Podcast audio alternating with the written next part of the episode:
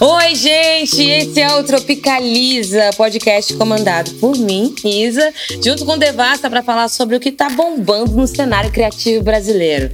Quem já tava com saudade? Eu sei que eu tava morrendo de saudade de vocês.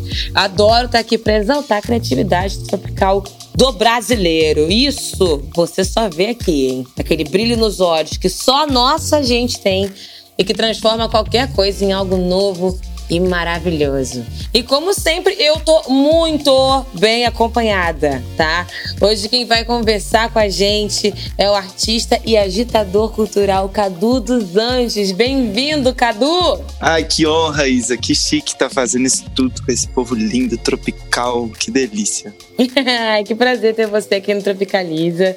É, o Cadu, gente, é um rapper mineiro que tem um som incrível e além de tudo isso, desenvolve um trabalho lindo que é referência de empoderamento social, cultural e financeiro, o Lá da Favelinha, que fica no aglomerado da Serra, na região centro-sul de BH. É isso mesmo? Falei tudo certinho, Cadu? Certíssimo, Isa. Pra ficar melhor, ainda faltou uma presença sua. Assim que chegar a vacina, vamos chegar junto aqui. Ah, Acho que assim, você vai pirar.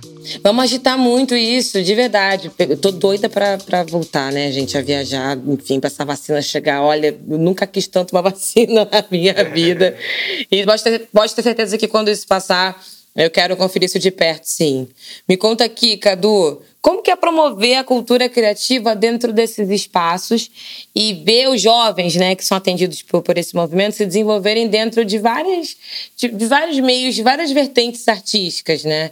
As oficinas trabalham dentro do universo musical, mas vão além, né, do funk, a moda, do rap, ao teatro. Muito além, é bem isso, assim. É, o que está mais chique de hoje em dia é ver que a juventude da favelinha tem referências de pessoas incríveis ao redor, que são próximas, sabe? Pessoas que estão ali por perto. E o empoderamento financeiro também, principalmente, né? É, a gente trabalha muito com danças do funk, com todos os passinhos que existem no Brasil, passinho de BH, do Rio, de Recife. E é uma turminha massa, sabe? Nesse momento mesmo, ano passado, a gente estava dançando na Europa, a gente dançou no Museu de Arte Contemporânea de Paris.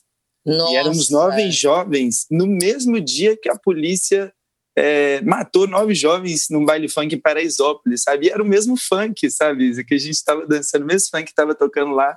É o que a gente estava dançando no museu, ganhando em euro, né? Impossível não fazer a relação, né? Impossível. E foi no mesmo dia, assim, a gente fez um super protesto e as gatas da costura estavam lá também, sabe? Que tem esse ateliê de moda que gera renda para mais de 10 mulheres não brancas daqui do aglomerado da Serra, sabe? E a gente faz roupa de roupa, que já existe, roupa de outros é, resíduos têxteis e tudo mais. E daí a gente bordou de uma forma bem chique, assim, tipo, devolve meu ouro, sabe? Numa onda Sim. bem decolonizadora, assim, uhum. o povo pirando e querendo dançar, mas eles dançavam mais com os braços e menos com a cintura.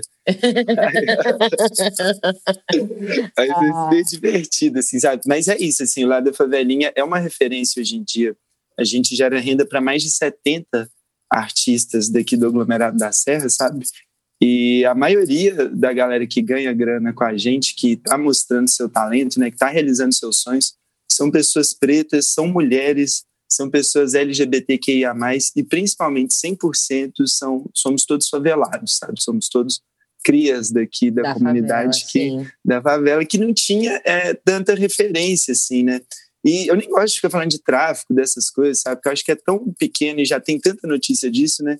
Mas as nossas referências muitas vezes eram é, a galera da, da limpeza, a galera de segurança, pedreiro nada contra nenhuma dessas profissões, né? Mas, poxa, a gente pode ser, sei lá, também, né? Piloto de Fórmula 1, astronauta, sabe? Exatamente, cantora, rapper, é, cantora, a gente pode. A criançada da comunidade quer ser a Isa, sabe? Oxe, mas era isso que eu queria te perguntar, assim, porque você, você já vem de um histórico de projetos, né? Porque, assim, eu, eu digo, você participou como aluno, né, há uns anos atrás. E aí, falando sobre isso, né, hoje, percebendo esse histórico, qual o impacto que você percebe que participar de um projeto é, é, é como esse tem na vida de um jovem, porque é isso, né? Assim, eu acho que essa questão de ampliar os horizontes e fazer com que o jovem enxergue que ele pode estar onde ele quiser estar, além né, de qualquer profissão que a sociedade possa acreditar que seja mais adequada para gente, é muito importante, né?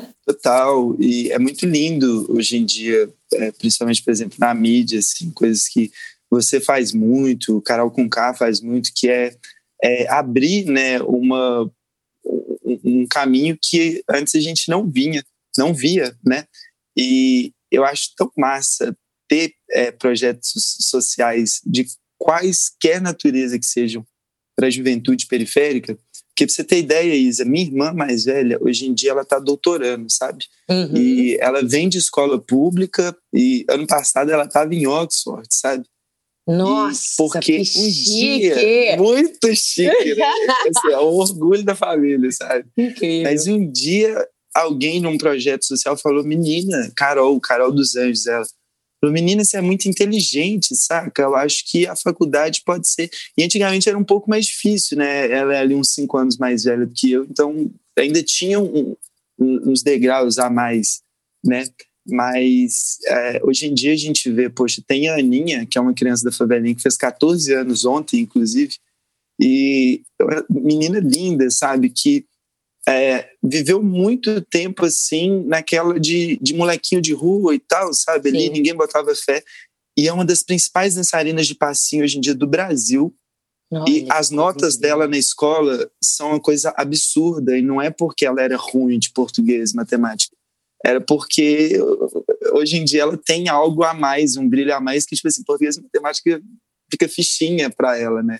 Aonde é o passinho. Ela já fez um filme um curtinha que chama Belo York, que rodado aqui em Belo Horizonte em Nova York, e ela é cega e a pessoa de Nova York também é cega e tudo que ela não vê, a pessoa vê em forma de telepatia e essa troca. E ela ganhou a melhor atriz desse concurso, sabe? Uau! Tipo, merecido, né?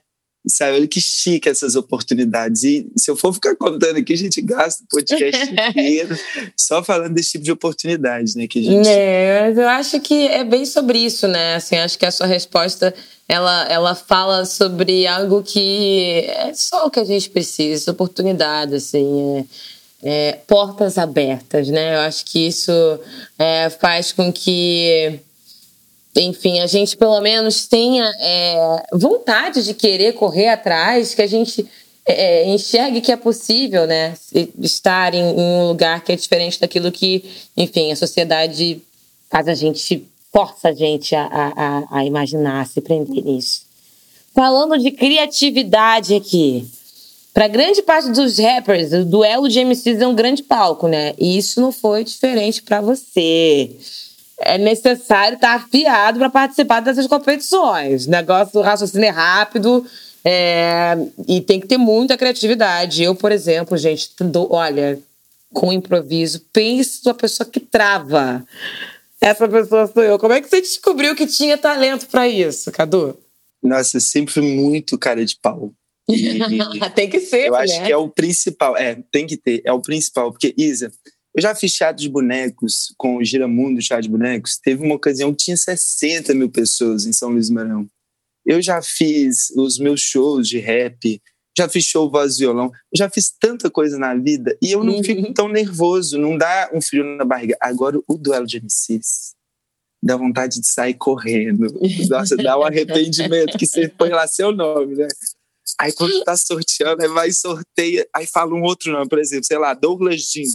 Seu graças a Deus, não fui eu. Ai, ela, ai, nunca mais vou participar, nunca mais vou E eu era um MC muito diferente, assim. Quando uhum. eu dava as punchlines, né, as rimas mais interessantes, o povo não gritava.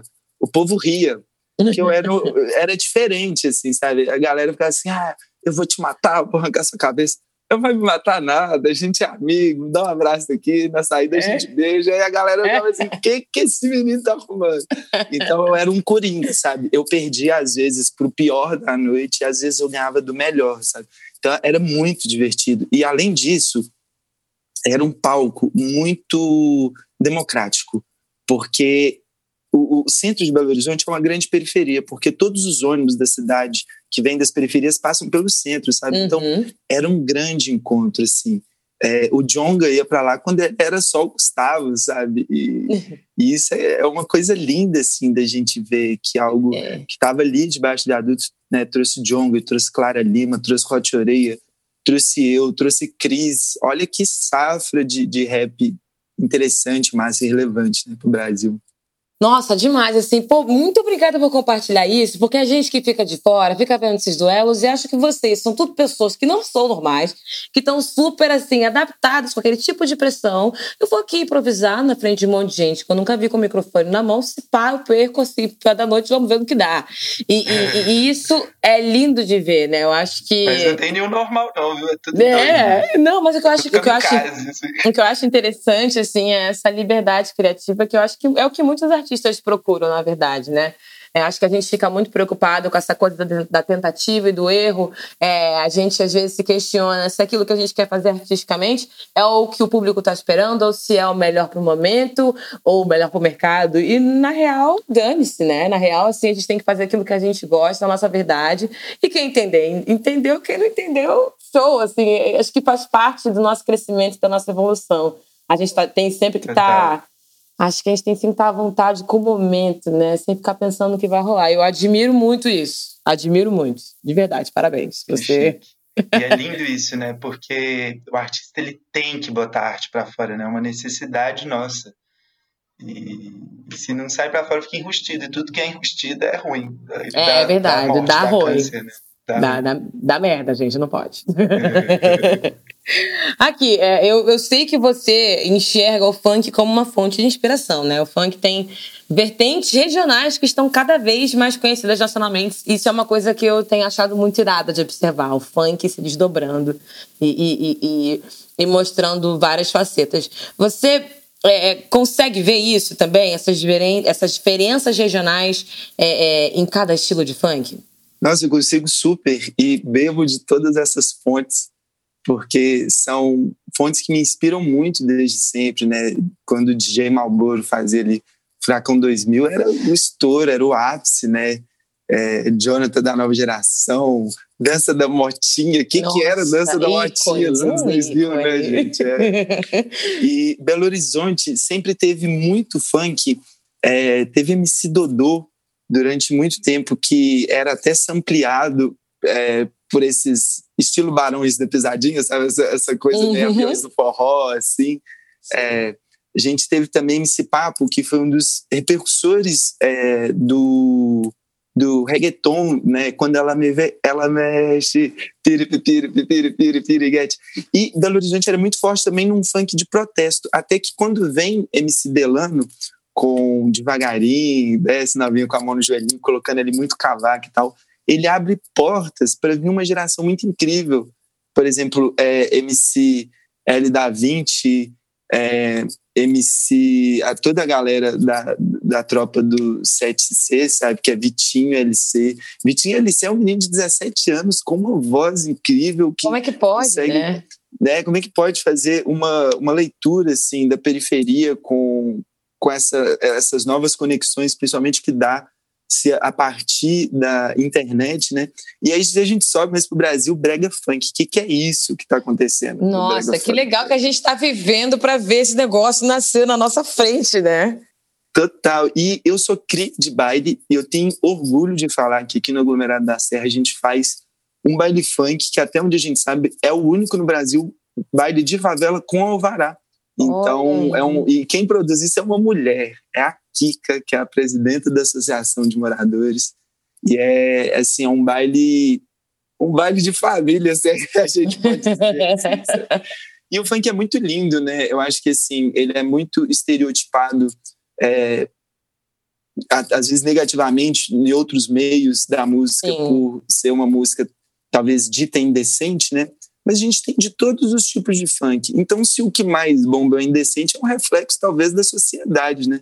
Acho que não é culpa do funk. E mesmo assim, hoje em dia, a gente tem mulheres incríveis, por exemplo, MC Drica, MC Carol de Niterói, que conseguem trazer essa figura que às vezes era só o homem macho MC falando. Isso, para mim, é a maior conquista do funk, sabe? Muito. Falando em música, temos a sua retomada aos palcos com o lançamento do álbum. Quanto tempo, hein, Cadu? Quanto tempo, hein, Cadu? Que contou com participações incríveis. Então, Cadu, conta pra gente como é que foi é, o processo criativo desse álbum. Imagino que deve ter sido um momento único, né? Exigiu muito. Ainda mais pensando que boa parte do processo rolou no período de isolamento, que não tá fácil para ninguém, não é mesmo? Total. Ele foi 100% gravado durante o isolamento social. Se no início do ano a gente tivesse tido esse podcast, eu ia falar assim: ah, quando eu tiver um tempinho eu faço música e tal. Porque o Lado da Favelinha deu muito trabalho esses cinco anos. E hoje em dia ele tem uma força incrível que ele já caminha com as próprias pernas, sabe?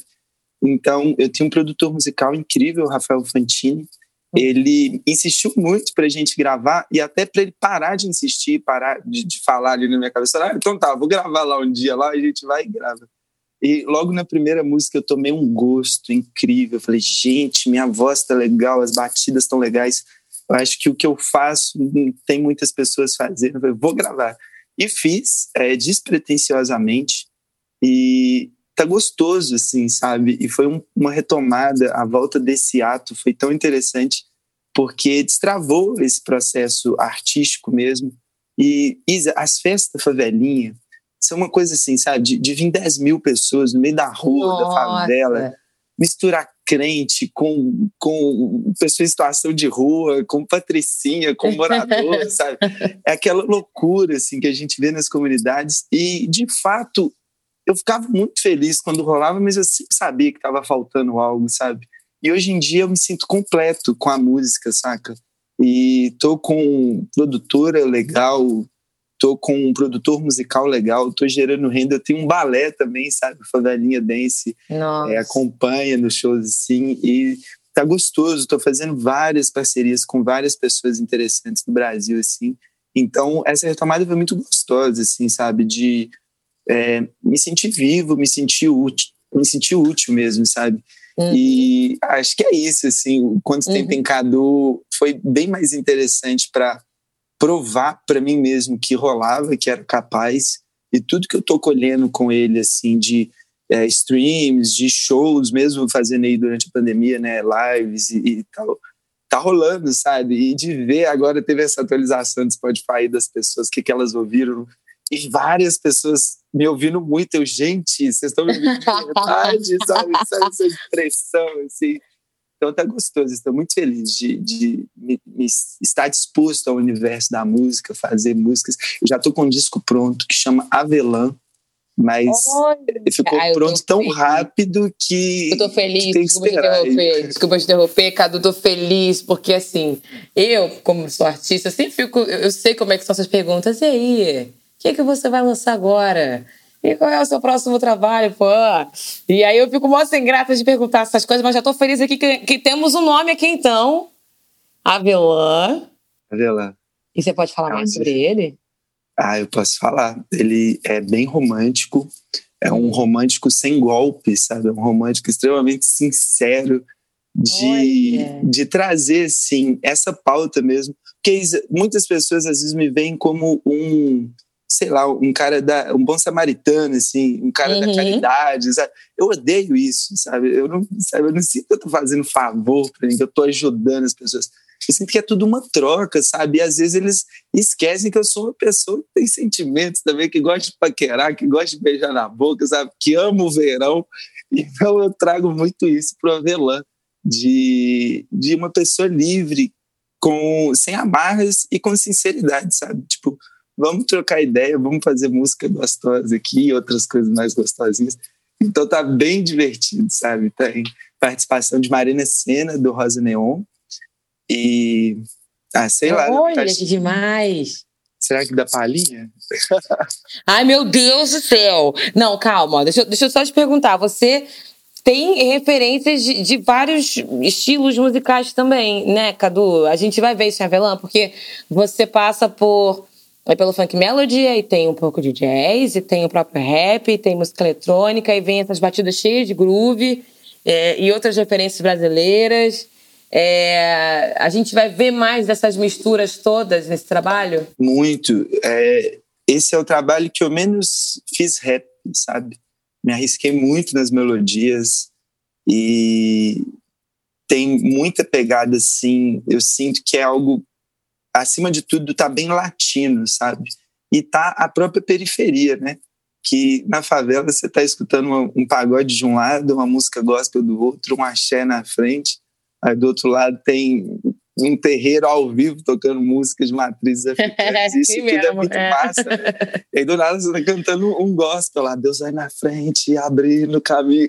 Eu amo, eu amo essa misturada toda, sabe?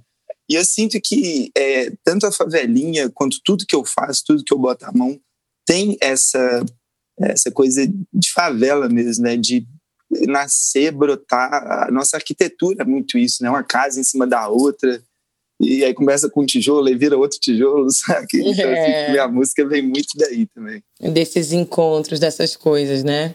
Você tá muito relacionado com a nova geração, né? Tipo, principalmente por conta desses... da sua vida, né? Com a da favelinha e tudo mais. E essa geração tá vindo voando, né? Cheia de ideia, de referência é, dessa galera que tá abrindo caminho. Então, nesse momento da conversa, que na verdade é o finalzinho da nossa conversa, já tá acabando, Cadu. Eu queria que você pudesse citar, assim, como suas apostas, né? Novos artistas que você percebe um estilo único e um som incrível, cara do Brasil, pra gente ficar de olho desde já. Quem que você indica pra gente? De cara, você tocou numa coisa que eu gosto muito, que é a juventude, que é até essa primeira infância, adolescência. Tem um rapazinho aqui de Belo Horizonte, Kaique, ele tem 14 anos, tem que ver, o menino tá preparado o menino tá pronto uhum. visualmente, sabe, é, esteticamente, assim, tudo dele é de muito bom gosto. E já tem uma galera que tá despontando aí nacionalmente de BH que é muito bom a gente ficar de olho. É, tem Marina Senna, né, que fez esse hit do Ombrinho. A gente Marina tem Mac Júlia, Marina Senna, incrível, do Rosa Neon. A gente uhum. tem Mac Júlia e PJ, que tem aí o Sofá Breja Netflix, que é um hitaço, assim, uma música que toca muito. A gente tem também é, Hot Oreia. Então, Demais. essa cena de Belo Horizonte está muito gostosa, sabe? Está muito gostoso é, fazer parte disso. E o próprio Jonga, assim, que é uma pessoa que inova muito, sabe? Tem até um caso que eu acho que é muito importante a gente deixar registrado aqui é, nesse podcast, que no pior momento da pandemia, o Jonga fez uma live e ele arrecadou mais ou menos 100 mil reais e passou esses 100 mil reais para o lado da favelinha. Ele passou para minha gestão e falou, mano, eu sei que você multiplica essa grana e faz acontecer.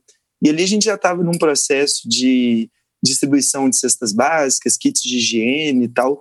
E naquele momento, a gente teve a ideia de fazer uma cozinha também no aglomerado uhum. da Serra, sabe? Para fazer as quentinhas, as marmitas, principalmente para pessoas em situação de vício, em situação de rua, idosos, uhum. pessoas que não adiantava dar é uma cesta básica. E se acredita que com essa cozinha e com essa notícia toda veio uma instituição e investiu 5 milhões e 400 mil reais do lado da favelinha. E a gente Uau. produziu 2 mil marmitas por dia durante 90 dias. A gente produziu 6 mil cestas básicas por mês e 30 mil máscaras, que é dessa cooperativa Remexe. Mentira, 30 mil máscaras por mês, né?